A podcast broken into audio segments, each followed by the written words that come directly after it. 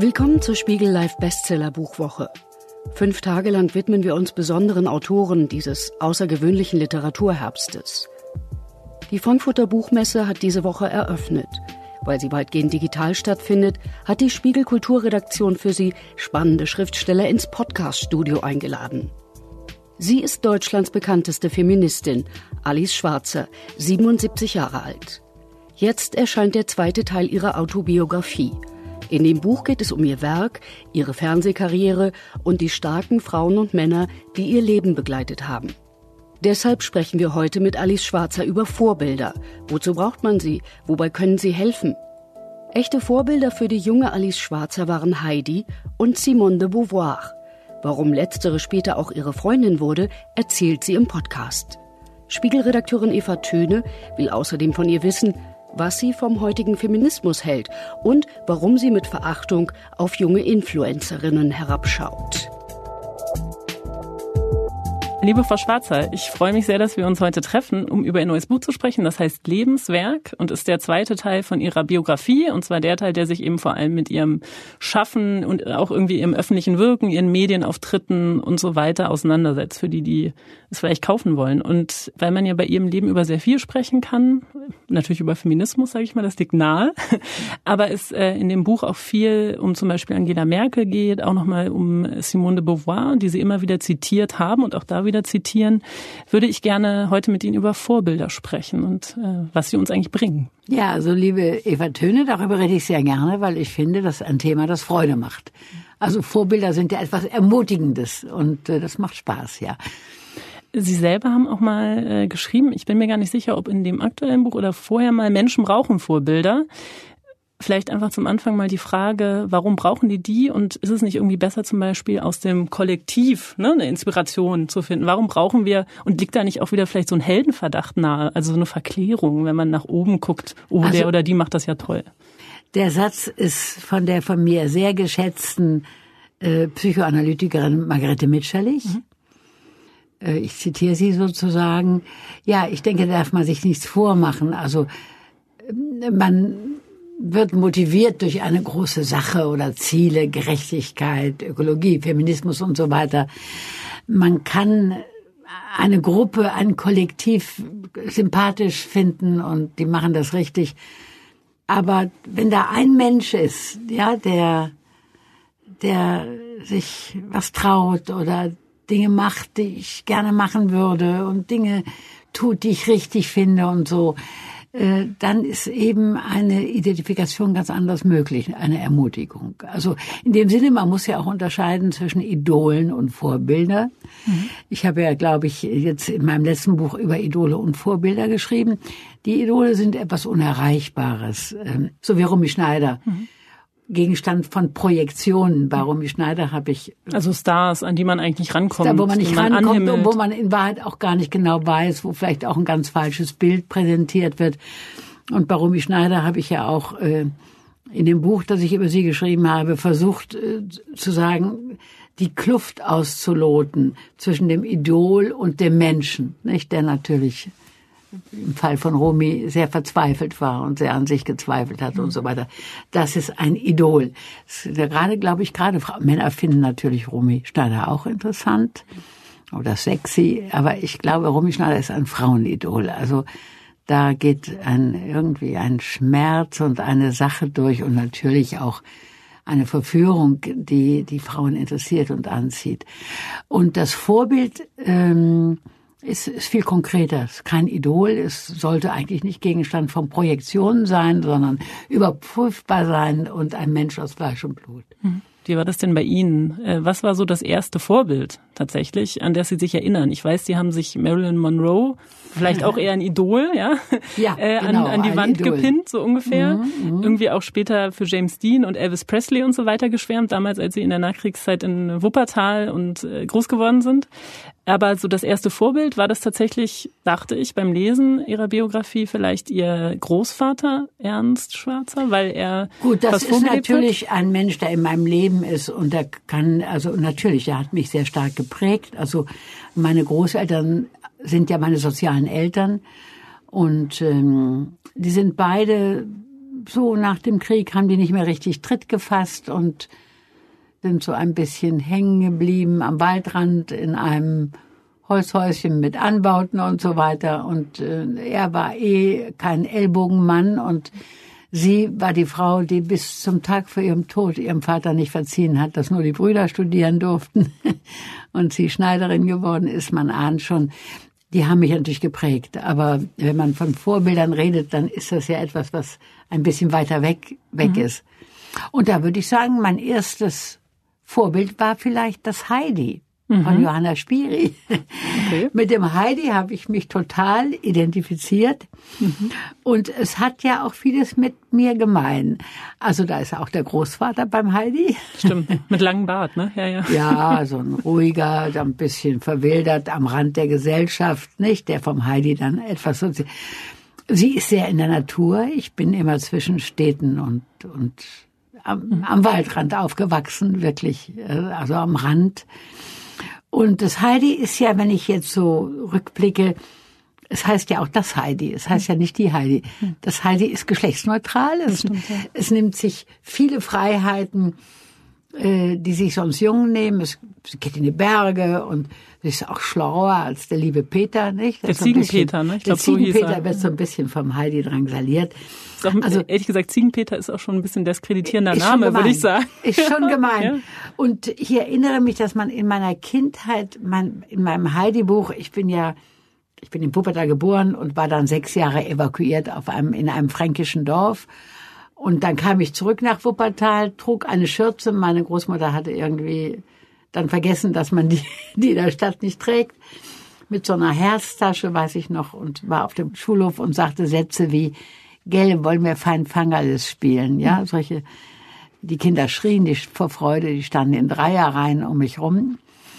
Und ich war nun erstmal sehr unglücklich in Wuppertal, dass ich später, ist ja meine Heimatstadt, lieben gelernt habe. Aber ich war eben das Kind vom Dorf, das da verschleppt worden ist in die Stadt, ganz wie das Heidi. Und man musste beim Heidi diese, bei die Frankfurt-Passage, über, der habe ich so geschluchzt, also ich, ich war das Heidi sozusagen, mhm. dass die Großeltern die zugeklebt haben. Mhm. Weil solche Kinderbücher liest man ja immer wieder. Ne? Mhm. Ja, ja, das stimmt. Ja. Also das Heidi. Witzig. Äh, haben Sie das als Kind auch schon so wahrgenommen oder ist das was, was Sie jetzt nein, im Nachhinein so erklären? Also wen Man, fanden Sie damals richtig äh, toll. Wobei, da sind wir beim Idol. Aber vielleicht ist es auch ein bisschen schwierig, das so auseinanderzuhalten, ja, denke ich, oder? Also ja, hm. also als junges Mädchen habe ich geschwärmt. Sie haben sie eben erwähnt. Also das ist ja dann, ich würde nicht sagen Idol. Also ist nicht sehr originell. Elvis Presley, James Dean. Und dann kam eben Marilyn Monroe. Da war ich schon etwas bewusster und ich denke, Marilyn Monroe ist natürlich ein Idol, aber bei ihr nicht zufällig haben ja auch, glaube ich, in Amerika viele Feministinnen, wenn mich alles täuscht, über sie gearbeitet. Mm, bei ihr hat man ja so gespürt, einerseits, das ist also das Produkt aus Hollywood, ja, das so. Und gleichzeitig hat sie immer versucht, da auszubrechen, also auch ein ernst, also nicht nur ein Sexsymbol, sondern ein ernstzunehmender Mensch zu sein. Und das hat man irgendwie gespürt. Und dann hatte sie natürlich ein großes schauspielerisches Talent, war unendlich komisch, wahnsinnig komisch. Ähm, und äh, das hat mich sehr berührt. Also da habe ich geschwärmt, ja. Also das würde ich dann, ja, ich hätte sie, ich bin eigentlich nicht so ein schwärmerischer Typ, ja. Also ich hänge nicht so aber doch, für sie habe ich schon geschwärmt. Und ähm, ja, so wie Sie über Simone de Beauvoir schreiben, würde ich auch sagen, da ist Schwärmerei mit dabei. ja, so. vielleicht oder Zuneigung. Also bei Beauvoir ist es natürlich so, auch das nicht sehr originell. Also meine meine Generation, ich weiß gar nicht, ich habe versucht im Nachhinein zu sehen, wann habe ich denn eigentlich Beauvoir gelesen. Also natürlich vor der Frauenbewegung. Es gab zwei zwei feministische Bücher, die ich vor Beginn der Frauenbewegung gelesen habe. Das war Simone de Beauvoir, das andere Geschlecht und ähm, Betty Frieden, den Weiblichkeitswahn. Und das war natürlich ein Augenöffner ohnegleichen. Und da war einerseits dieses Buch, das einmal, einmal boff, quer durch, durch die Geschichte und durch die Welt äh, zu dem Credo kommt, man wird nicht als Frau geboren, man wird Man wird man es. Wird es. Man, man wird, wird gemacht. es. Man wird dazu gemacht. Also das, ähm, dem ist ja fast nichts hinzuzufügen. Und dann war aber auch ihr Leben. Ich man sah dieses Paar eher so klein und schielend. Sartre jetzt, mein Sartre, ja, eher klein und schielend. Das kann man sich ja als Mann erlauben. Da bleibt man trotzdem attraktiv. Und er war übrigens auch sehr liebenswürdig, sehr liebenswert. Und sie war ja sie ist, man hat immer versucht, ihr dann so Lehrerin-Image anzunehmen. Sie war eigentlich glamourös. Ne? Sie hatte diese Turbane und dann die roten Fingernägel, die roten Lippen und, und die beiden, also, Existenzialismus, freies Denken, sich engagieren in der ganzen Welt. Ich komme ja aus einer sehr politischen Familie, das heißt, ich war schon gewohnt als Kind über die politische Weltlage zu reden. Und aus einer, würde man sagen, sehr linken Familie, also sehr anti-Nazi, aber überhaupt nicht parteigebunden oder irgendwas kritisch mit allem, also vor allem die Großmutter, die da führend war. Und ähm, und so, da war das ganz klar, dass, dass diese beiden, die fand man auch ein Lebensmodell, ja. Nicht verheiratet, eine freie Beziehung. Was daran schwierig ist, haben wir erst später erfahren, aber damit sind sie auch fertig geworden. Also Beauvoir war schon so aus der Ferne, würde ich schon sagen, Idol und Vorbild zugleich. Ja, hm. kann man sagen, da berührt es sich. Das hm. haben Sie eben gesagt. Aber da muss ich eben hinzufügen, dann ist es so, dass ähm, ab 1971 war ich ja mit Simone Beauvoir befreundet bis zu ihrem Tod und habe ja auch viel mit ihr gemacht, also viele Interviews veröffentlicht und ähm, können Sie sich erinnern, an, an welchem Punkt dann der Punkt war, wo man dachte, ach, die ist ja auch nur ein Mensch? Also ist das dann, wenn man eigentlich sofort, okay. also in dem Moment, wo man persönlich miteinander zu tun hat. Hm. Das heißt, also wie ich sie zum ersten Mal gesehen habe, das war sehr komisch da war ich im Begriff, Sartre zu interviewen. Ich hatte bei Sartre 1970 einen Interviewtermin ergattert, was für eine junge Journalistin natürlich enorm war. Wo haben Sie da damals freigearbeitet? Nee, da ja, waren Sie doch. freie ja. Korrespondentin mhm. in Paris und mhm. meine mein Spezialgebiet waren so die Folgen von 68 und mhm. ich verfolgte die Arbeitskämpfe, mhm.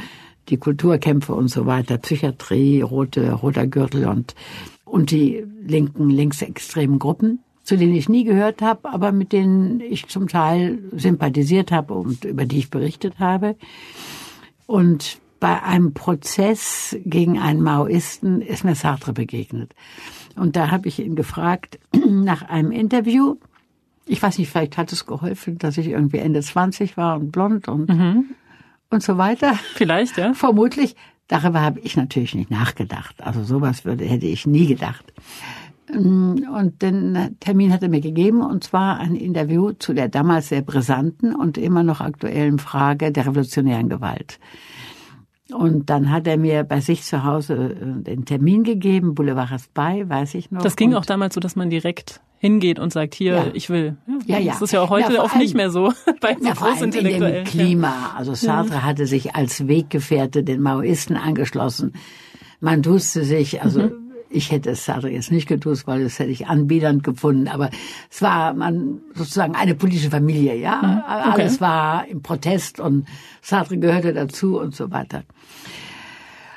Und Sartre lebte extrem bescheiden. Sie lebte auch sehr bescheiden, aber Sartre lebte extrem bescheiden. Man kam in seine Wohnung und Sie werden gleich sehen, warum das eine Rolle spielt. Das war nur ein Raum. Also mhm. die Tür geht auf, man ist da und links steht kann man sich hinsetzen. Hinten ist ein Schreibtisch, irgendwo wird noch ein Bett stehen. Mhm. Ein sogenanntes Studio, eine Einraumwohnung. Und nun beginne ich mein Interview mit ihm. Eine halbe, halbe Stunde hatte ich revolutionäre Gewalt. Mhm. Ist auch ein brisantes Interview geworden. Mhm. Trinken Sie einen Schluck Tee für die Stimme. Und es vergeht vielleicht eine Viertelstunde. Da geht die Tür auf, die ja direkt. Mhm. Und es ist Beauvoir. Mhm. Sie wirft uns einen Blick zu, macht so eine Flappe und sagt, Sartre, Sie haben nicht vergessen, dass wir gleich die Pressekonferenz haben. Die beiden haben sich ja gesetzt. Und dann hat sie sich hinten an den Schreibtisch gesetzt und drehte mir den Rücken zu. Natürlich, es gibt ein Foto davon. Mir ist irgendwie da natürlich ungewollt. Das kann ich nur noch mal sagen. Das Minikleid hochgerutscht und so. Ah ja, also ich kenne das Foto, ja, ja. Ich sehe so aus wie die Blondine, mit der ein älterer Herr gerne redet, mhm. ja. Und das war mir in dem Moment sofort klar. Ich habe vorher nicht eine Sekunde über mein Strickkleid, das runterhing und das auch sehr spielerisch war, nicht nachgedacht. Aber als sie so guckte, dachte ich, das kann nicht wahr sein. Da ist Simone Beauvoir Ich interviewe Sartre und die denkt, dieser Trottel sitzt da mit so einer Blondine mit kurzem Rock und so. Hm. Wie haben Sie es korrigiert, diesen Eindruck? Ich habe versucht, meine Befangenheit wegzudrängen. Ich trinke mal eben diesen Frosch im Hals weg. Mhm. Habe mein Interview durchgezogen. Und dann sind wir in einem ganz kleinen Aufzug runtergefahren und solche Scherengitter haben. Jetzt war natürlich für mich als junge Journalistin schon Sartre beeindruckend. Man interviewt ja nicht jeden Tag Sartre. Aber natürlich Simone de Beauvoir, um Gottes Willen, das war ja noch hundertmal größer. Dann steht die da und ist auf mich sauer und sagt sich, diese kleine Gans hat jetzt stiehlt Sartre die Zeit.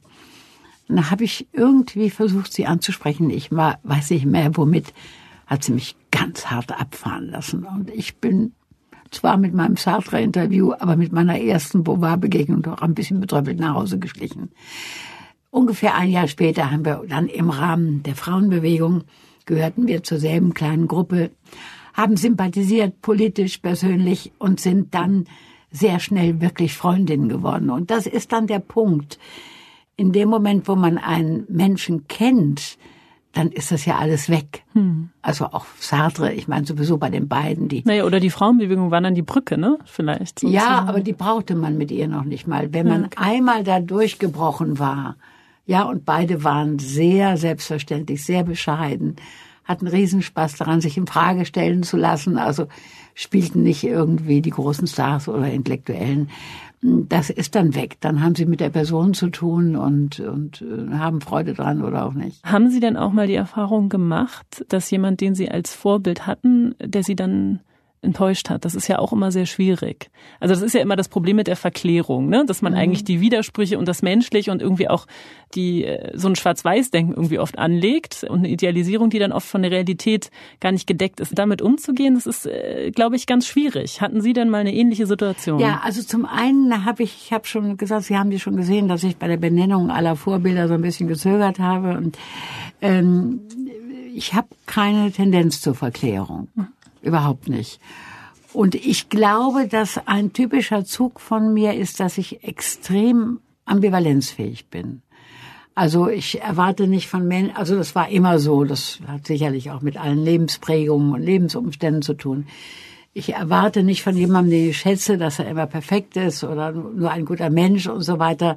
Also, äh, aber Sie haben, glaube ich, Simone de Beauvoir zum Beispiel immer sehr stark auch gegen Kritikerinnen verteidigt. Ja, also da war es schon so, ich stelle mich davor. Sowas hatte das auch. Ja, das war aber auch bitter nötig. Damit ihr mir nicht weil da gibt es ja absurde Geschichten. Also ich meine, ähm, ich erinnere mich an eine Autorin, ich will ihren Namen nicht nennen, die eine renommierte Autorin, die in der Zeit mal eben in einem Nebensatz ihre Generation in einem Nebensatz geschrieben hat, ja, ich habe ja immer sehr für Simone Beauvoir geschwärmt, aber dann habe ich ja erfahren, wie sie, dass sie so ihre Freundin Sartre überlassen hat, dass sie irgendwas und also jetzt ist sie ja für mich erledigt. Da habe ich mir noch die Mühe gemacht, der jungen Kollegin einen sehr freundlichen Brief zu schreiben und zu schreiben, das, das machen sich jetzt vielleicht ein bisschen leicht, sollten immer genauer hinschauen, es ist so und so. Hat mir nie geantwortet, finde ich auch einen bemerkenswerten Stil. Aber äh, ja, Beauvoir, mit Beauvoir ist ja im großen Stil etwas äh, passiert bis heute, was, was, was mir im kleinen Stil nicht unvertraut ist, dass man sozusagen ihre Inhalte versucht zu diskreditieren, indem man sie als Person diskreditiert. Mhm was hat Beauvoir sich zu Schulden kommen lassen? Ich meine, ich bitte Sie, die hat gewagt, etwas zu leben, was nicht immer einfach war und manchmal auch schiefgegangen ist. Also eine freie Beziehung. Mm, sie hat vielleicht einmal in einer Phase ihres Lebens, mm, Anfang der 40er, in der ersten Hälfte der 40er, das hat man auch schon mal so, war sie ein bisschen zu experimentierfreudig. Da ist das, glaube ich, auf Kosten von Dritten gegangen. Mhm. Ja, mhm. also, wo man so sagte, man hat jemand verletzt oder man hat ein doppeltes Spiel gespielt. Äh, das war nicht gut, da muss man nicht stolz drauf sein. Sowas kann einem passieren. Und da kann man anschließend sagen, nee, war nicht so doll. Und so war das bei mhm. Beauvoir. Und mhm. ansonsten war das ein, ein, ein ein extrem liebes- und freundschaftsfähiger Mensch und wahnsinnig mitfühlend mit Menschen und hilfsbereit und so. Also es gibt keinen Grund auf der Welt, sich moralisch über Simone Beauvoir zu erheben. Mhm. Ganz im Gegenteil. Ich finde, es gibt viele Gründe, sie zu bewundern für den ungeheuren Mut, in einer konservativen Zeit so frei gelebt und gedacht und geschrieben zu haben. Ja, also ich bin sehr gerne bereit, äh, bei Menschen und das muss jetzt nicht immer im Weltmaßstab sein, das kann auch nebenan sein, die sich tapfer verhalten und über ihren eigenen Tellerrand weggucken und sich nicht nur für sich selber interessieren, sondern auch ähm, in andere Menschen investieren ohne Eigennutz oder gar in die Gesellschaft. Äh, die müssen jetzt nicht immer ein guter Mensch sein. Sie sind schon bei dem Zeitpunkt, wo Sie junge Journalistin waren in Paris. Ich glaube, Ihr Anfang war ja in Düsseldorf als Journalistin, haben Sie mhm. volontiert bei den Düsseldorfer Nachrichten. Mhm. Man muss sagen, vielleicht auch vorneweg, zwischen uns liegt sozusagen eine Generation. Sie sind 77, ich bin 33, bei so Schnapszahlen. Ja. Und auch ich habe festgestellt, dass ich bisher, bevor ich sozusagen eigentlich selber Chefin wurde im Kulturressort, eigentlich immer nur unter Männern gearbeitet habe. Und auch irgendwann so dachte, also so Vorbilder jetzt auch im Journalismus, Frauen, an denen ich mich so richtig orientiere. Vielleicht liegt es auch daran, dass man als Frau an sich nicht so gepolt darauf ist, also dass man hochguckt auf eine Heldin und eine Heldin und nachmacht. Das glaube ich tatsächlich auch, dass man da nicht hinsozialisiert ist. Gleichzeitig war es de facto einfach so, dass ich nie ein Ressort also eine Ressortleiterin hatte. Sie selber haben auch immer, jetzt schreiben Sie auch in dem Buch immer von den Männermedien, die es damals gab. Wie war das denn bei Ihnen damals? Also jetzt ganz konkret bei den Düsseldorfer ja. Nachrichten. Da waren wahrscheinlich ja. auch nur Typen, oder? Nein, klar. Wir waren acht Volontäre. Da war ich die einzige Frau und alles andere waren Männer. Es gab eine Frau, die machte die das Frauenressort, Frauenseite und das war natürlich das Verachtetste, was man sich überhaupt vorstellen konnte. Und das war dann damals auch so ja, Schminktipps und, und so, ne? Ein, oder also ja, nicht, nicht frauenbewegt. Was oder? auch immer, ich, nein, was auch immer. Also ich weiß noch, wie ich einen Monat bei der Frauenressort arbeiten musste, also dachte ich, also was denn eigentlich noch? So. Nein, journalistisch ist ganz klar, äh, dass zum Beispiel die Existenz von Marion Dönhoff und Nina Grunberg in der Zeit waren dadurch waren immerhin einige mhm. Frauen. An Nina Grunberg erinnere ich mich, exzellente Reporterin. Äh, Marion Dönhoff als, als Chefredakteurin und, und intellektuelle und politische, moralische Autorität. Ich glaube, später habe ich ja eine Biografie über sie geschrieben und sie ist auch eine Freundin geworden. Ich habe mich an meine sozusagen an meine Vorbilder rangemacht. ja. Also ähm, kann man so sagen, ja. Doch. Ja, kann, könnte man so sagen. Ne? Aber dennoch ist klar, wie gesagt, dass es sie gab. Ich glaube, dass dadurch eine junge Journalistin wie ich sich überhaupt denken konnte. Also wenn gar keine Frau da ist, aber dann sagen sie, sie sind eine andere Spezies. Was, wie sollen sie da hinkommen? Was wollen sie da? Das, mhm. Aber mein Vorbild, mein Idol oder Vorbild, das war Rudolf Augstein. Ganz klar. Mhm. Und ähm, früherer Spiegel-Chefredakteur, ja. Für die, die es nicht Spie wissen, das ist auch schon einige ja, Zeit Spiegel, her. Spiegel-Gründer, Spiegel-Herausgeber, Spiegel-Chefredakteur, großer Held, legte sich mit Strauß an, kam auch mal ins Gefängnis, weil er angeblich bei der Spiegel-Affäre 19 bei der Spiegel-Affäre, weil er angeblich Staatsgeheimnisse verraten hatte. Da war ich 19, das, das war ja so unvoll, der Aufstand, der abgeführt wird, der war ja klein und zierlich, das war ja unvorstellbar. Also diese Art von Journalismus stellte ich mir vor, also die Welt verändern und dafür kämpfen. Und wenn es sein muss, auch ins Gefängnis gehen, das fand man natürlich großartig. Außerdem war er ein so sehr ironischer Autor, der ähm, den ich gerne las. Also das war mein Vorbild. Aber hätte ich die Brücke schlagen können ohne die Existenz von Dönhoff? Ich weiß es nicht. Wäre ich vielleicht da stehen geblieben und hätte nur gesagt, fantastisch, was es alles gibt im Journalismus, so tolle Männer. Aber dass man so sagen konnte, warum soll ich denn da nicht auch reingehen? Dazu braucht es dann doch ein, ein Anker irgendwie, oder? Dass man und äh, wie war das im realen Alltag? Also hat man da dann auch dauernd gemerkt, also da merkt man ja dann auch wieder, wenn keine Frauen da sind oder kein Vorbild oder irgendjemand, ne, an dem man sich halten kann. Es war oder? anstrengend. Also ich muss sagen, bei den Düsseldorfer Nachrichten war es dann weniger die Mann-Frau-Sache. Ich war zwar da die einzige Volontärin, sondern das war ja die sogenannte Generalanzeigerpresse, also meinungslos und eher gut konservativ. Und das mhm. war ich ja nun gar nicht. Ich, ja. Und dann bin ich, äh, aber das also da war die Tatsache, dass ich eine Frau war, das kam nicht zum Tragen, ja. Aber dann war ich ja Reporterin bei Pardon und da kam das zum Tragen. Also da war ich die erste und letzte Frau in der Redaktion und mehr noch, ich war Reporterin, was ja natürlich äh, in Redaktionen ein begehrter Posten ist. Ich war die Nachfolgerin von Wallraff, weil die Redakteure, wie ich Chefredakteurin, sitzen ja und redigieren und machen an ihrem Schreibtisch und die Reporter dürfen hinaus in die ja. Welt und schicke Reporter. So ist die Arbeitsteilung. Ja, ja. Und da, da hatte mich der Verleger, der nicht unoriginell war, der Nickel, Verleger und Chefredakteur, so wie ich bei Emma, der hatte mich so alleine eingestellt, angestellt, warum auch immer. Eigentlich hatte ich mich beworben für eine Jugendzeitung, die er machte. Underground hieß mhm. die. Bis Pardon habe ich gar nicht gewagt zu denken. Mhm. Und mich dann samstags vorgestellt, sonst war niemand da. Und da fand er aber aus welchen Gründen auch immer. Ich war aber noch so sehr jung und eigentlich dem nur durch tiefes Luftholen halbwegs gewachsen, mhm. ähm, hat mich angestellt. Und das war eine komische Situation. Ich bin also in dieser Männerredaktion die sich für sehr witzig und sehr links und sehr revoltiert hält und, mhm. und in Zeiten 68, 69, in der eigentlich alle meinen, sie müssten mit allen schlafen und die Frauen haben zur Verfügung zu stehen. Ich hatte einen festen Freund in Paris und hatte wenig Grund, also mich für irgendeinen anderen Mann auf der Ebene zu interessieren. Da hatte man gleich seinen Ruf weg. Da, haben sie mich Blaustrumpf genannt. Mhm. Und ich, ich Bla find, Blaustrumpf, warum? Blaustrumpf, ja, schon die Manze so, so Blaustrumpf, weil ich da nicht zur Verfügung stand. Ich okay, weiß nicht. Okay. Ich war schon Blaustrumpf, der immer okay. zu Hause liest, wenn der französische Freund nicht da ist. Und hm, es hat eine, eine Anspannung gegeben, muss ich sagen. Also, wo klar war, ich bin jetzt nicht nur die Reporterin, die jetzt in die Fabrik geht, VDO, ans Fließband, da schreibt über Dinge, oder die mit, mit Gernhardt, dem Zeichner, mhm äh, äh, Robert Gernhardt. In Robert Gernhardt äh, in den Club Mediterranee fährt mhm. und da mal die Wahrheit, die Biedere schreibt, ja, dass da gar nicht nur die Sünde unterwegs ist, sondern ältere Herrschaften sich erholen. Also da haben wir so eine satirische Reportage gemacht. Okay, ich habe meine Arbeit als Journalistin gemacht und so mal mit dieser beiden Arbeiten, die kann ich heute noch veröffentlichen. Da kann ich sagen, guck mal, habe ich gemacht. Die, mhm. die sind gut. Aber es spielte ganz stark eine Rolle, sowohl den Männern gegenüber wie den Frauen gegenüber in der Redaktion. Die Sekretärin oder Assistentin war darunter eine ausgebildete Journalistin. Hm. Die, die, ja, ich war ja die Einzige, die sozusagen in der Männerriege agierte.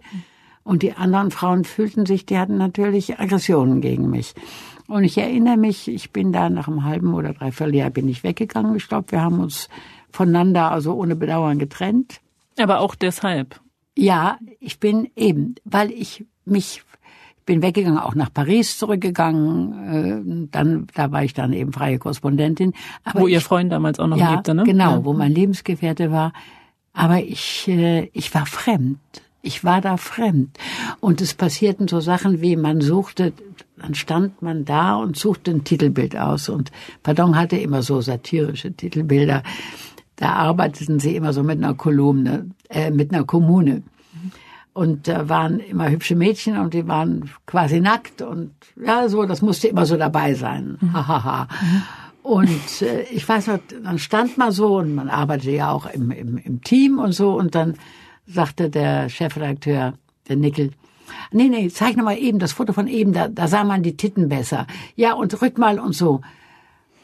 Und ich erinnere mich, dass ich immer stumm war da. Ich, ich hatte für mein Unbehagen, hatte ich keine Worte. Ich erinnere mich auch, dass es ich ein, eine kleine Wohnung hatte im zweiten Stock, unten war ein Kiosk und da kaufte ich mir eine Tafel Schokolade und wenn ich oben war, war die schon weg. Sonst gar nicht meine Art. Mhm. Und als ich gegangen bin, gab es noch ein Fest. Das hatte, es war mein letzter, ja, gab's hatte. Für der, Sie gab es ein Fest? Nein, nee, nein, nein, das nein. war zu kurzer Für Zeit. Für mich gab es eine Zeichnung. Äh, von Robert Gernhardt? Nee. Nein, von irgendeinem anderen. Er hätte okay. das nicht gemacht. Wir waren okay. Freunde. Äh, von der, von der römischen Wölfin, die, nicht, die mit so Zitzen so, und ja, so, die schickten ähm, mich in ja. Mutterschaftsurlaub mhm. sozusagen, ja. Mhm. Also, mhm. Romulus und, und Remus, die beiden an ja, den Sitzen. Ja, ja. Okay. Und diese Party, die, damals war ja Party, es wird viel getrunken und geraucht und gehascht und so weiter, äh, da im Spessart oder, da sagte der Kollege, ein Kollege, der Peter Knorr, der ganz nett ist, den es ja heute noch gibt, der viel macht, sagte der Peter Knorder, war schon gut betrunken, so zu mir, du bist ja eigentlich ganz nett, ist nur schade, dass du frigide bist. Das muss man überlegen. Hm. Das ist ein Satz, den ich nie vergessen habe. Also ich galt als frigide, weil ich nicht mit denen im Bett gewesen hm. war. Ich muss sagen, sie entsprachen nicht meinem Begehrensmuster. Ich hm. hatte keinen Grund mit denen. Aber da war ich wirklich Frau. Hm. Auf eine unangenehme Art und Weise.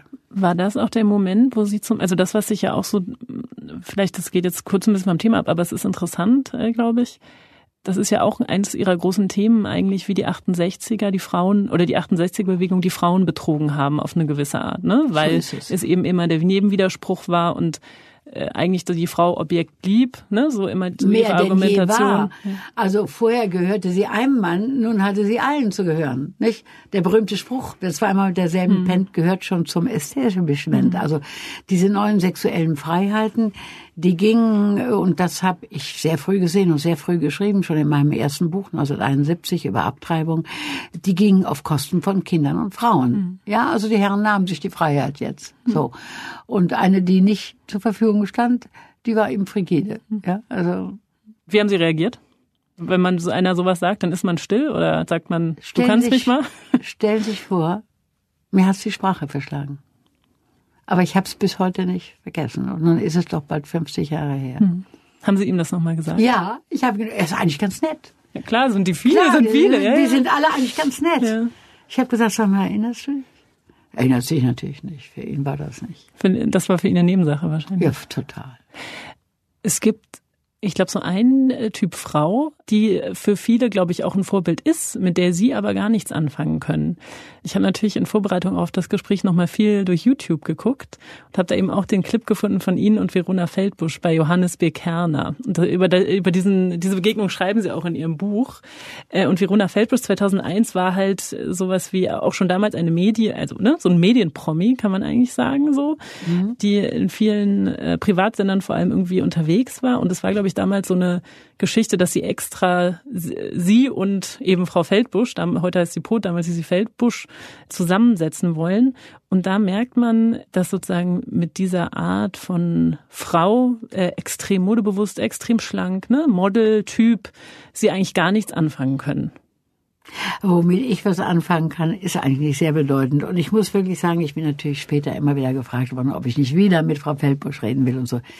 Ich glaube, sie hat ne, letztes Jahr habe ich noch mal gesehen bei Lanz hat sie gesagt, sie würde es wieder tun. das glaube ich gerne. Das glaube ich gerne.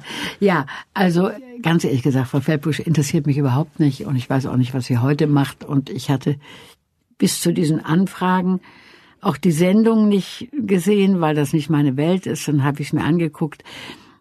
Es, es geht ja, es ging ja bei meiner Auseinandersetzung mit Feldbusch nicht um eine Auseinandersetzung mit dem Menschen, sondern mit dem Werbeprodukt. Sie ist ja eine maßgeschneiderte Werbeikone, das die man für bestimmte Dinge einsetzt und die die Medien abrufen können. Aber sie hat sich vielleicht auch dafür entschieden, bewusst. Das ist ja nicht nur, man wird ja auch nicht nur gemacht, ne? So, ja, für sowas. Ja, ja.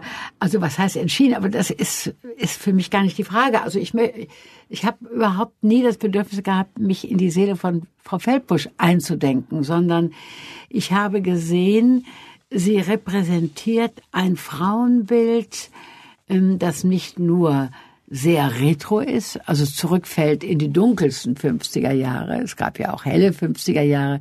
Es gab ja nicht nur den Schmollmund und Petticoat, es gab ja auch die Mädchen wie ich in Jeans und im Existenzialistenlook, aber ein, ein Rückfallen in die dunkelsten 50er Jahre und äh, eine, eine Weiblichkeit inszenieren, äh, Piepstimme und äh, Spange, kleines Mädchen und den Busen nach vorne schieben und also einfach äh, nicht sehr würdig. So, so ein Frauenbild ist natürlich nicht mein äh, mein Ziel und mein Geschmack. Und dann habe ich gesehen, habe ich mitgekriegt, dass in der Tat die Frauen sehr beschäftigt waren damit, auch die jungen Frauen, also dass sie oder auch deren Mütter. Und äh, für mich war ein Schlüsselerlebnis ein Abend äh, mit zwei Müttern, die eine eine berühmte Schriftstellerin. Das war jetzt auch so Anfang der 2000er, also ja, auch schon ein bisschen her. Also ne? zu der Zeit. Mhm. Die eine eine berühmte Schriftstellerin, die andere eine sehr anerkannte äh, Architektin, die Hochhäuser baut und die Schriftstellerin, die eine Intellektuelle ist, die sagte, ja, das ist, also die fangen wir mit der Architektin an. Die Architektin war total erbost. Sie hat einen Sohn und eine Tochter und die mhm. sagte, was ist denn das für ein Weiblichkeitsbild? Was soll denn das? Ich versuche eine Tochter zu erziehen, die ihren Mann steht und mhm. einen Beruf hat und in die Welt geht und dann kommt die da mit ihrer Piepstimme halb nackt und trällert da rum und äh, das soll ein Vorbild sein und so weiter. Oh, hat die Schriftstellerin gesagt, eine sehr kluge Frau. Du hast das ja völlig missverstanden.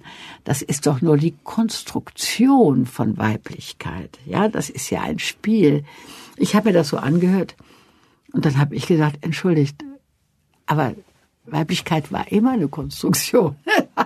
es war immer nur, ich erinnere mich, wie ich als junges Mädchen, wie gesagt, von der Jeans-Fraktion, ja, aber ich hatte auch Kleider an, natürlich trage ich ja überwiegend, äh, mir die, die Mädels angeguckt habe, die dann spielten dann Brigitte Bardot, machten dann so Schmollmund, ne? Mhm, mh, mh. hatten Petticoat und so Reifen und kokettierten so. Ja, Marilyn auch, ne? Also. Nein, nein ich habe auch nichts gegen Brigitte Bardot, gar nicht. Ich sage jetzt das Bild, das geliefert wird. Mhm. Marilyn, Marilyn hat versucht, dieses Bild zu durchbrechen. Und das ist alles nicht neu. Also die Konstru also ich bin ja der Auffassung, und so kommen wir vielleicht nochmal auf das Thema Trans. Ähm, also mein Ziel ist ja einfach, dass Männer und Frauen Menschen sind. Punkt. Und ähm, deswegen finde ich auch diese ganze Identitätsdebatte und die Transsexuell Transsexualitätsdebatte so wahnsinnig heikel und fraglich.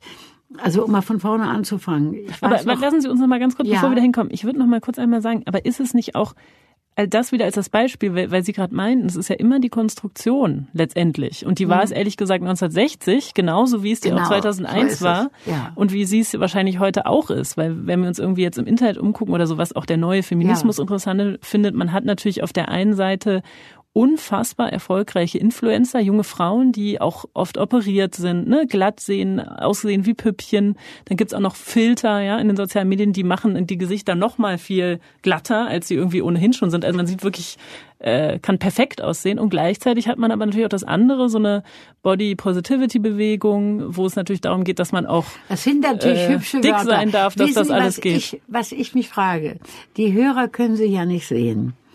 Äh, sind eine junge Frau, die eher sachlich angezogen ist, eine hübsche junge Frau mit halblangen braunen Haar und großen Augen und soll ich gleich auch mal schildern, was ich sehe? Ja, sagen Sie mir aber weiter. warum? Sind das Gegenteil mhm.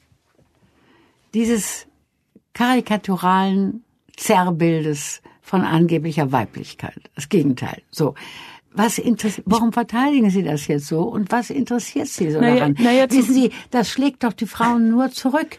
Wenn Sie eine junge Frau haben, dann sagen, sagen Sie, ja, weißt du, äh, das sind ja Frauen, die diese Sätze sagen, die habe ich immer schon verachtet. Diese Sätze, ich weiß, wie ich die Männer behandeln muss. Hm. Also diese Weibchen. Ja, ich, ich, ich, weiß, ich weiß schon, wie ich den behandeln muss. Stellen Sie sich das mal vor, was für eine unwürdige Beziehung.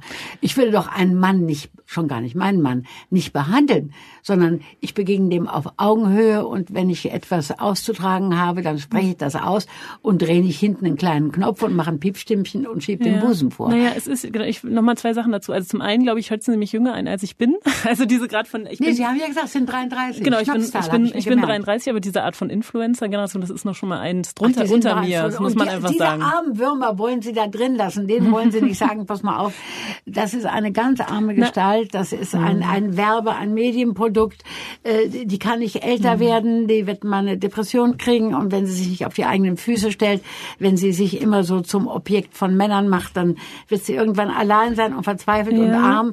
Äh, da müssen Sie doch Frauen eher sagen, das bitte nicht als Vorbild, sondern aber, stell Aber ich kann, man kann ja auch, ich, es gehört ja vielleicht auch zur eigenständigen Entwicklung. Ich meine, wir beide waren auch in dem Alter, so, um das nochmal zu sagen, wo wir natürlich selber viel ausprobiert haben, ne? Was Frauen, ja. wie man sich anzieht, was man ausprobiert, weiblich, nicht weiblich, Dekolleté, ja. den ganzen Kram, das haben wir alles durch.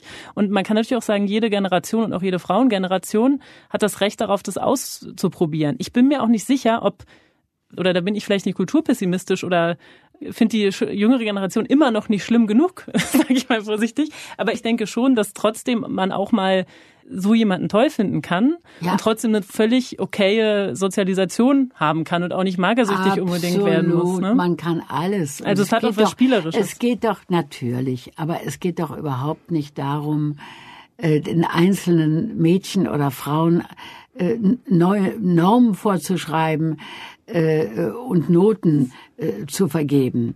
Der Punkt ist aber im Gegenteil, dass der Aufbau einer, einer solchen äh, Werbeikone, eines solchen Frauenbildes, die Frauen unter Druck setzt. Das ist der Punkt. Ähm, und ich fand übrigens wahnsinnig interessant, äh, diese Fernsehsendung hat ja ein ungeheures Echo gehabt und Feldbusch jetzt wieder, ja. Feldbusch, aber hunderte, wenn nicht tausende von Briefen und auf der Straße konnte ich Monate und Monate nicht auftauchen, ohne dass ich von der anderen Straßenseite ein Mensch mir seine Meinung mhm. zu der Sendung zurief. Die am einverstandensten mit mir waren, waren die jungen Männer. Das fand ich wahnsinnig interessant.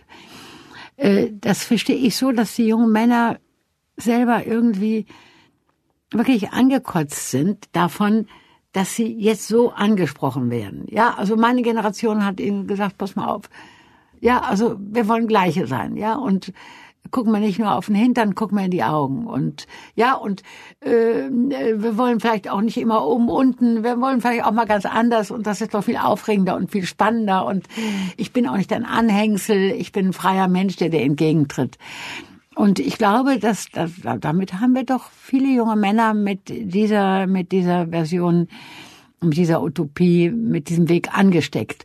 Und die wollen jetzt nicht wieder so veräppelt werden. Die wollen nicht von Frauen behandelt werden, ja, die sie für so blöd halten, dass sie auf eine Piepstimme und auf Wimpern schlagen und auf sowas reinfallen.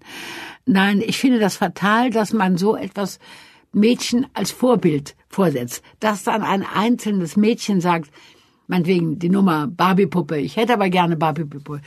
Ja, dann soll man ihm die geben und soll sagen, da muss sie selber durch, soll die Barbie-Puppe machen und so. Und ich habe natürlich auch meine Phase mit Petticoats und Goldreifen gehabt und so weiter. Das überlebt man alles. Nein, es geht darum, welche Weiblichkeitsbilder geschaffen werden und äh, was man anbietet.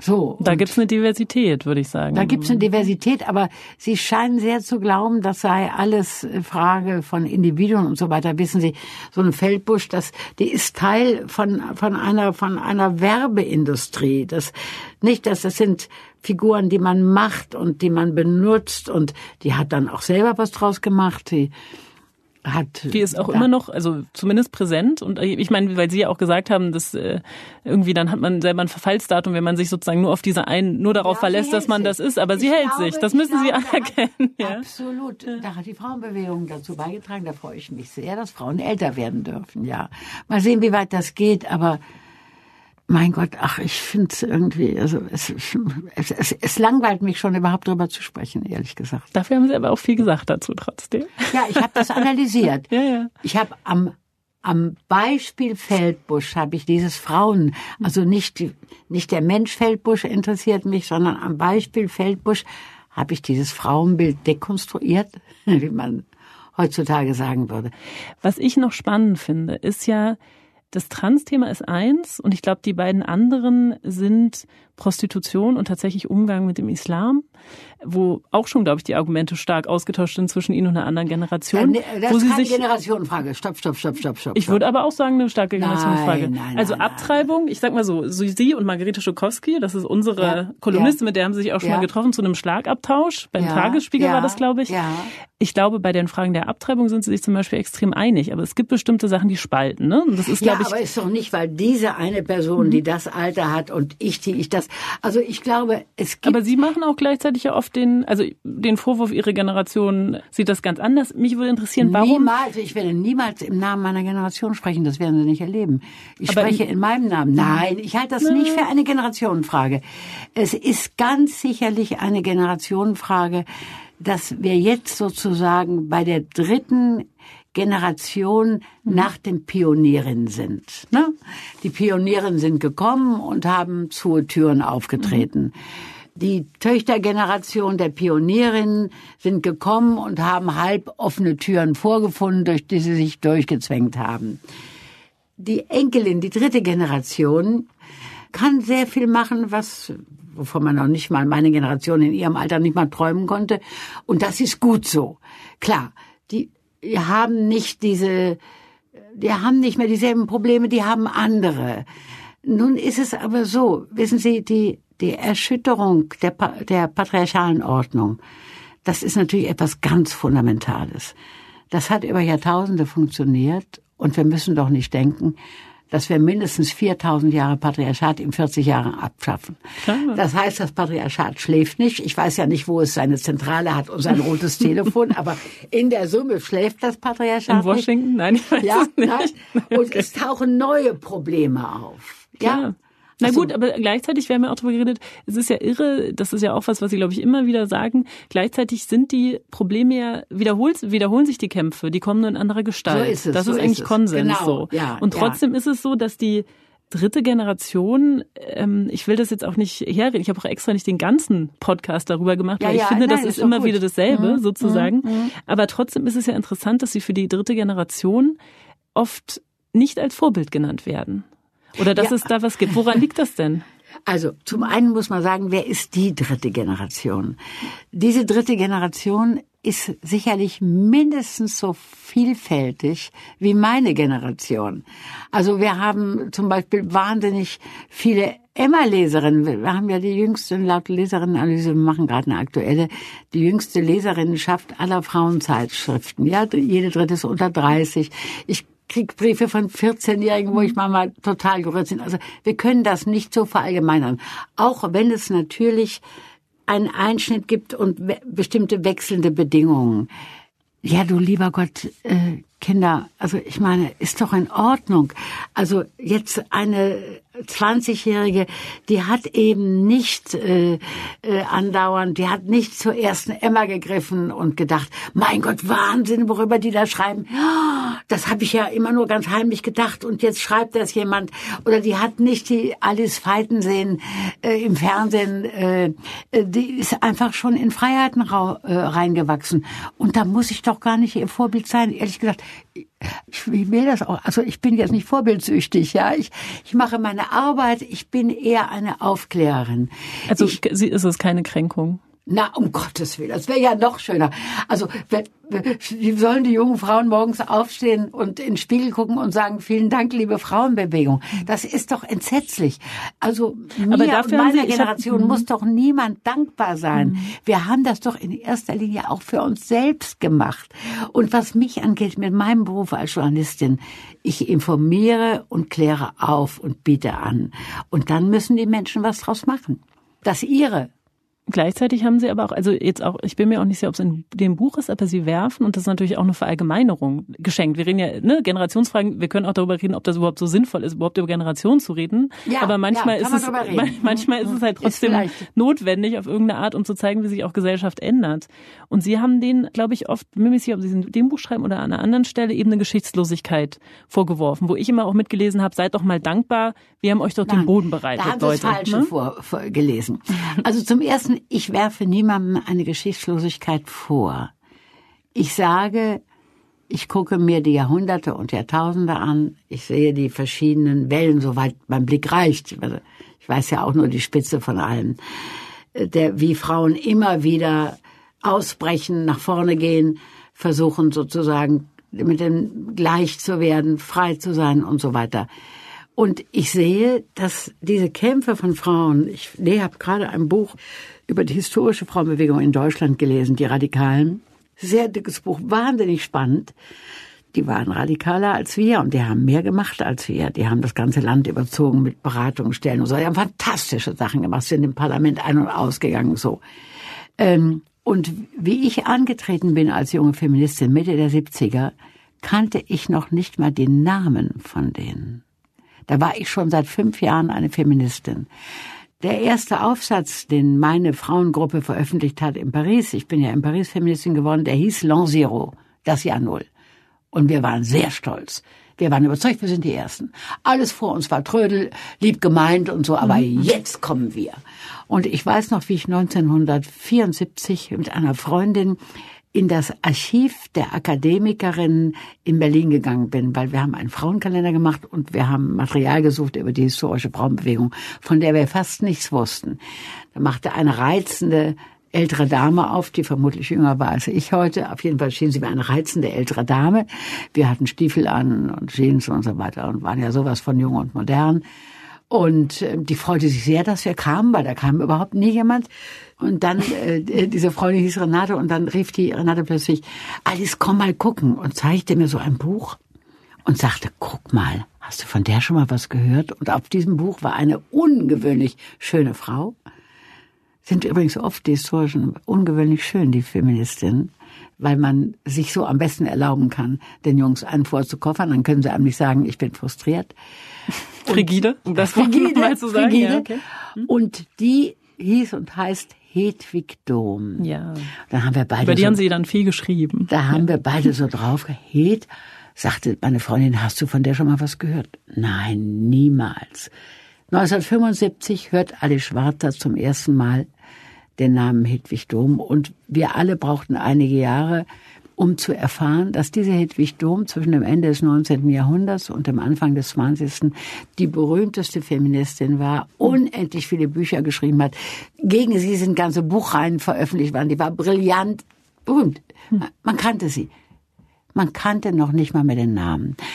Was ich damit sagen will, jemand, eine Feministin wie ich, konnte auf dem Bemerkenswerten, was die historische Frauenbewegung, was ich gerade wieder lese und sehr beeindruckt bin, schon geleistet hat, wir konnten darauf nicht aufbauen. Wir konnten nicht sagen, okay, das ist schon gemacht worden und gesagt und gedacht und jetzt stellen wir auf deren Schultern und gucken weiter, machen unser Ding, aber haben das schon mal unter den Füßen. Nein, alles war weg. Natürlich in Deutschland noch mehr als äh, in den anderen Ländern, weil die, die, die, die Bücher der radikalen Feministinnen, also der Antibiologistinnen, die an die Wurzel des Übels gehen und die sagen, Männer und Frauen sind gleich, die wurden mit als erste verbrannt und äh, Frauen wie Augsburg, Heimann, Stöcker sind im Exil gestorben. Gut, also bei uns war alles weg, aber bei den anderen war auch viel weg. Und das wünsch, also diese Geschichtslosigkeit scheint mir eine enorme Gefahr zu sein. Und die können Sie nicht einer einzelnen Frau vorwerfen. Mir konnte man das auch nicht vorwerfen. Ich konnte nichts dafür, dass ich die nicht kannte. War einfach nicht mehr da. Oder auch ganz verleumdet oder so.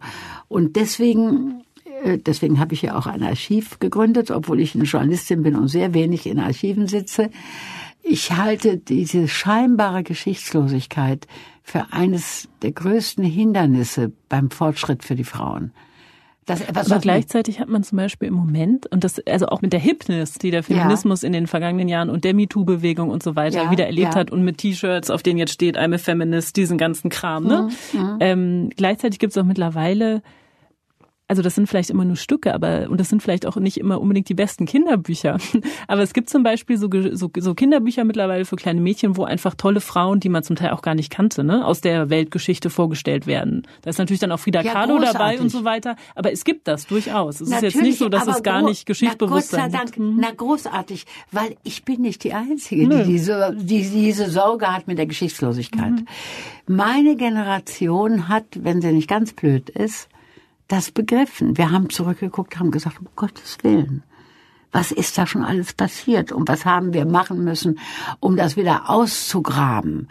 Und ich erlebe ja in, in Frankreich heißt meine Generation die historischen Feministinnen. Ich spreche immer von Pionierinnen, also historisch Feministinnen. Ich finde, dafür sind wir doch ein bisschen zu jung, ja. ähm, aber die heißen schon mal relativ. Le. Feminist historique. Okay. Ähm, ich erlebe ja schon den Geschichtsverlust in meinem eigenen Lebenslauf. Ich erzähle Ihnen eine letzte kleine Episode. Ich fürchte, da müssen wir Schluss machen. Ja, ich habe noch eine Frage am Ende, aber machen Sie mal. Hm? Also vor einem Jahr hat mich äh, haben mich Feministinnen in Kassel eingeladen, die ähm, eine Veranstaltung machen wollten mit mir zur Abtreibung. Und die haben da in Kassel, ich weiß nicht warum ausgerechnet in Kassel, zwei, drei Ärztinnen, die kennen wir auch Hähneln und noch eine mehrere, die sehr mutig sich gewehrt haben gegen dieses Verbot Christina Hine meinen Sie? ja, Christina Mhm. Hähnel und so weiter. Noch, noch zwei, saß noch eine, gegen dieses Verbot zu informieren, dass sie Abtreibungen machen und mit welchen Methoden. Wir wissen, dass man eben jetzt den Ärzten das Leben schwer macht in der Hoffnung, dass die Frauen dann überhaupt keine Lösung mehr finden und dann wieder auf die Küchentische müssen und verbluten oder steril werden. Gut. Und ich bin eingeladen worden von den Feministinnen, die das Frauenhaus machen und die machten eine äh, Diskurs-Informationsveranstaltung. Und die arbeiteten mit, also Alice Schwarzer kann ich kommen und mal reden. Und die arbeiteten zusammen äh, mit den Ärztinnen und jungen Studentinnen, engagierten Studentinnen von der Uni, die das auch, die auch mhm. finden, eine Frau muss das Recht haben, eine ungewollte Schwangerschaft abzubrechen und die da sicher. Und als gesagt wurde, wäre doch toll, wenn die alle Schwarzer käme, hat eine dieser Studentinnen gesagt, ja, warum nicht, aber was hat denn die mit Abtreibung zu tun? Da waren Sie dann doch gekränkt. Ich war überhaupt nicht gekränkt. Ich, es ist mir dann, aber von Kränkung kann ja gar nicht Rede sein. Ich war erschrocken. Ich dachte, du lieber Gott, eine Studentin, die sich heute engagiert fürs Recht auf Mutterschaft, hat noch nie mal einen blassen Schimmer davon, dass jemand wie ich seit 50 Jahren dafür kämpft, darüber unheimlich viel geschrieben hat, was man schon gebrauchen kann, gemacht hat und so weiter. Und dann nicht nur ich, sondern weiß gar nicht, was alles schon los war. Das nenne ich Geschichtslosigkeit. Und das kann man, ich habe dann gefragt, wo ist sie schon? Ich würde gerne mit ihr sprechen. Das hat mich wahnsinnig interessiert. Weil ich dachte, wenn die sich heute engagiert und die, die weiß noch nicht mal das, was vor 40 Jahren passiert ist. So, jetzt habe ich die allerletzte Frage. Wir haben schon auch ein bisschen über das Alter gesprochen. Ähm, Gibt es denn Vorbilder, wie man gut altert? Also wenn ich dafür eins bin, bin ich zufrieden. ich hoffe so ein kleines bisschen eigentlich. Denn was ist mein Weg? Also ich tue nicht so, als wäre ich jünger. Also kann ich ja auch gar nicht, weil ja in jedem ich kann, ich kann ja jetzt auch noch mal sagen, wer vor mir sitzt, wie Sie das vorhin ja, bei mir gemacht ja, genau. haben. Vor mir sitzt eine Frau mit einer großen Brille. Ja. Äh, man kann schon sagen, einigen Falten. Ich würde sagen, blond, vielleicht ein bisschen gefärbt, aber eigentlich auch grauen Haaren. Strähnchen. Strähnchen ein bisschen ähm, und einem dunkelblauen Kleid, einem Sommerkleid. Ja, das stimmt. So, die das jünger stimmt. aussieht als 77, das muss ich auch sagen. Ja. Also ich, ich habe nie so getan, als wäre ich jünger. Und wie gesagt, ich kann es gar nicht. In jedem Dreizeiler über mich steht mein Alter. Das, das, manchmal wird es, ich bin im Dezember geboren, noch schon freudig vorausgenommen, Ali Schwarzer 60 und inzwischen ist es ja auch weitergegangen. Und ich finde es auch lächerlich, wenn man äh, einen auf jünger macht, das macht eher älter, gerade Frauen, finde ich. Aber. Oh, das ist jetzt auch wieder, aber das ja, ist der, an, der fremde Blick, würde ich sagen. Ja, natürlich. Dass die Frauen, Frauen sind doch viel stärker darüber definiert. Also das braucht man sich doch nichts vorzumachen. Kann man sich nicht, können Sie sich auch nicht von frei machen? Nein, niemand kann sich von sowas frei machen. Aber gleichzeitig habe ich mich auch noch nie in eine Altersschublade stecken lassen. Nicht als junge Frau, da habe ich nicht damit kokettiert und jetzt auch nicht als ältere. Äh, also ich bewege mich oder ziehe mich so an, wie ich mich immer angezogen habe oder ich ich will, ich sage mir nicht, aber jetzt bin ich ja so so alt, nun müsste ich eigentlich oder so. Äh, und die Wahrheit ist, um Ihnen die Wahrheit zu gestehen, Eva, die Sache ist so, man weiß innerlich Sind wir schon beim nicht. Du? Ja. Nein, ihn, beim Sie war ich. Ja. Ich war nur beim Vornamen. Ah, okay. Das ist die französische Art anzusprechen. Das Hamburger Sie, oder? Da schreiben, ja, da schreiben sogar Bürgermeister schreiben, liebe Alice, also was ich Ihnen schon sagen wollte, die man nie getroffen hat. Ja, also um Ihnen die Wahrheit zu sagen, Eva, weil wir über diese intimen Themen sprechen, ähm, man begreift das gar nicht, wenn man älter wird. Man ist nur älter für die anderen. Also wenn man jetzt meinetwegen was Körperliches hat, man hat Wehwehchen, man kommt die Treppe nicht mehr so rauf, man, mhm. da sagt man sich schon auch so, da, hm, deine vier Stockwerke kommst du nicht ganz so flott drauf wie früher. Aber innerlich ist man mal 18 und mal 80. Also man, man ist dieselbe Person. Man ist innerlich alterslos. Sartre hat mal gesagt, alt ist man nur für die anderen man ist gar nicht alt. So. Und jetzt sagen aber die anderen einem immer, ah, oh, jetzt sind sie ja 77. Wie fühlen sich denn jetzt? Jetzt kann ich ja natürlich auch nicht sagen, es spielt doch gar keine Rolle. Nein, spielt wahrscheinlich eine Rolle, aber es spielt vor allem beim Blick der anderen eine Rolle. eine Rolle. Okay. Selber nicht. Und natürlich mit den Menschen, die in der Nähe sind, spielt es auch keine Rolle. Weil da ist man irgendwann die Person, die man ist. Und das ist doch eigentlich das Schönste, oder? Vielen Dank für das Gespräch, Alice Schwarzer. Ja. Über Vorbilder. Darum ging es heute. Vielen Dank. Ich danke auch. das war Spiegel Live, ein Gespräch über Alice Schwarzers Vorbilder. Die ersten vier Gespräche unserer fünf Buchwoche-Folgen mit Campino, Bas Kast, Elke Heidenreich und Linda Zerwakis sind übrigens schon online. Sie finden alle Folgen in den gängigen Podcatchern und auf spiegel.de. Dort können Sie auch noch mehr über die Bestseller Buchwoche erfahren. Die Spiegel Kulturredaktion hat eine Auswahl an interessanten Büchern, spannenden Autorenporträts und ausgesuchten Spitzentiteln für Sie zusammengestellt. Auf unserer Website finden Sie außerdem Livestreams und ein Gewinnspiel zur Buchwoche. Aktuelle Informationen, Fotos, Videos und Berichte von unseren Spiegel Live Veranstaltungen finden Sie unter www.spiegel-live.de. Oder abonnieren Sie einfach diesen Podcast, um künftig keine Episode zu verpassen. Spiegel Live finden Sie in allen gängigen Podcast-Apps wie Apple Podcasts, Castbox oder auf Spotify. Wenn Sie uns Feedback zu diesem Podcast senden wollen, schreiben Sie einfach an podcast.spiegel.de. Und falls Sie uns bei Apple Podcasts hören, können Sie dort gern eine Bewertung hinterlassen.